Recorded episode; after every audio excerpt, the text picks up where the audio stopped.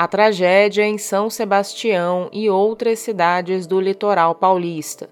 A falta de alertas e planejamento urbano que agrava catástrofes climáticas. Os 12 meses desde a invasão russa da Ucrânia. Os abalos da guerra no mundo. E mais. Eu sou a Letícia Arcoverde e esse é o Durma com Essa, o podcast de notícias do Nexo.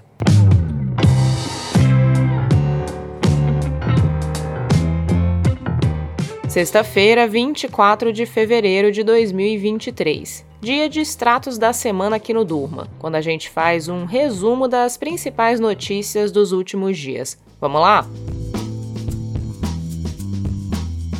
A semana que termina foi marcada por destruição e mortes após fortes chuvas atingirem o litoral norte de São Paulo.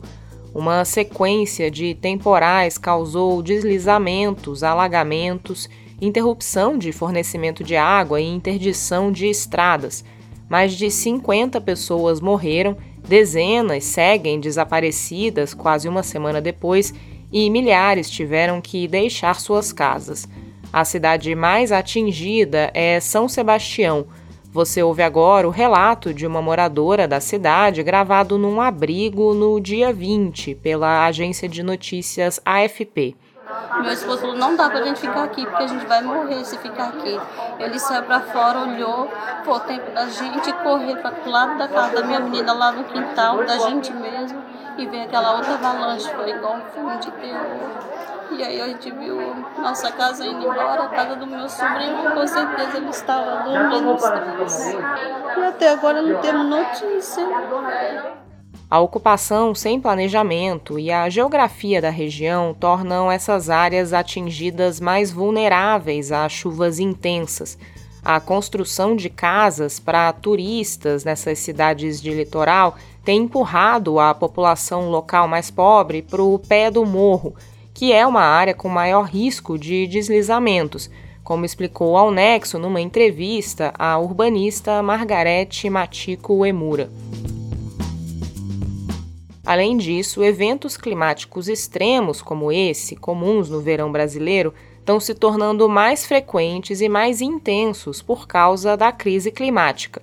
O Centro Nacional de Monitoramento de Alertas de Desastres Naturais diz ter avisado o governo federal, o governo paulista e a Prefeitura de São Sebastião sobre os riscos dos temporais dois dias antes das chuvas mas os moradores das cidades dizem que não receberam alertas. A região não conta com sistemas de sirene durante tempestades. A Mariana Vick explicou aqui no Nexo o que o poder público pode fazer para se preparar para eventos assim, num mundo em que eles tendem a se tornar mais recorrentes. O desastre no litoral paulista foi um marco triste durante os dias do carnaval, que levou milhares de pessoas às ruas nas principais cidades do país. Na capital paulista e no Rio de Janeiro, os desfiles do Grupo Especial das Escolas de Samba tiveram campeãs que quebraram longos jejuns. Em São Paulo, a Mocidade Alegre venceu o seu 11º título depois de nove anos sem vitória. No Carnaval Carioca, a Imperatriz Leopoldinense foi campeã depois de 22 anos sem conquistar o prêmio principal. Fora do Brasil, a guerra na Ucrânia completou um ano. Desde a invasão pelo exército da Rússia, o conflito já deixou milhões de refugiados, dezenas de milhares de mortos e muita destruição no território ucraniano. O Marcelo Montanini escreveu sobre o atual estado da guerra, que continua sem perspectiva para acabar. Para marcar esse primeiro ano da guerra, a Assembleia Geral das Nações Unidas aprovou uma resolução pedindo a retirada imediata das tropas russas da Ucrânia. A maioria dos 193 países membros apoiou a medida, incluindo o Brasil o país se recusa a enviar armas para a Ucrânia, apesar da pressão americana e europeia. O governo de Luiz Inácio Lula da Silva está tentando criar um grupo para mediar conversas de paz entre Rússia e Ucrânia. Aqui mesmo no Durma, a gente contou como o conflito abalou a ordem internacional e expôs urgências da nossa época, da volta do medo nuclear aos riscos da dependência mundial em combustíveis fósseis. Os links para conferir todos os textos que eu citei estão na descrição desse episódio. E você sabia que o Nexo é um jornal por assinatura e sem publicidade? Assinando o Nexo, você apoia o Durma com essa e tem acesso a todo o nosso conteúdo, além de newsletters exclusivas. Na descrição desse episódio também tem um link para você assinar o Nexo com desconto especial.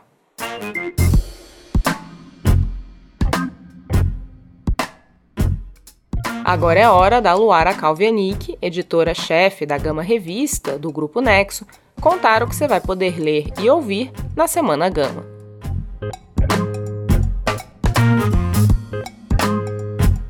Olá, eu tô aqui para antecipar com exclusividade para os ouvintes e leitores do Nexo o tema da nossa Semana Gama, que é lançada todo domingo e traz cinco conteúdos sobre um assunto. A pergunta desta semana é: me conta sua história. Uma edição sobre os benefícios de contar e ouvir realidades e ficções. Para começar, uma entrevista com Lira Neto.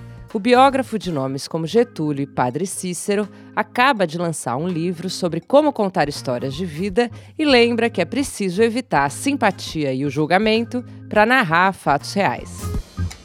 Nesta edição, você também encontra uma reportagem sobre os benefícios de contar e ouvir histórias.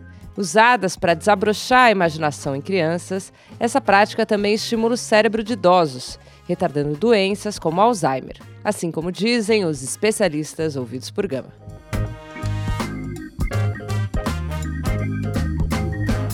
No podcast da semana, Denise Fraga. Em cartaz com a peça Eu de Você, Feita com base em 300 histórias de pessoas reais, a atriz e escritora fala nesse episódio sobre o poder de contar e ouvir uma boa história de vida. Trazemos ainda uma seleção de escritores, editores, roteiristas, podcasters, como Tati Bernardi e Noemi Jaffe, dando dicas de como contar uma história da melhor maneira. Na seção Bloco de Notas, a redação indica filmes, livros, podcasts, documentários e leituras sobre o tema Contar Histórias. A Semana Gama é lançada todo domingo e eu te convido a entrar no site da revista e a assinar as nossas newsletters. Assim você não perde nada. Bom final de semana!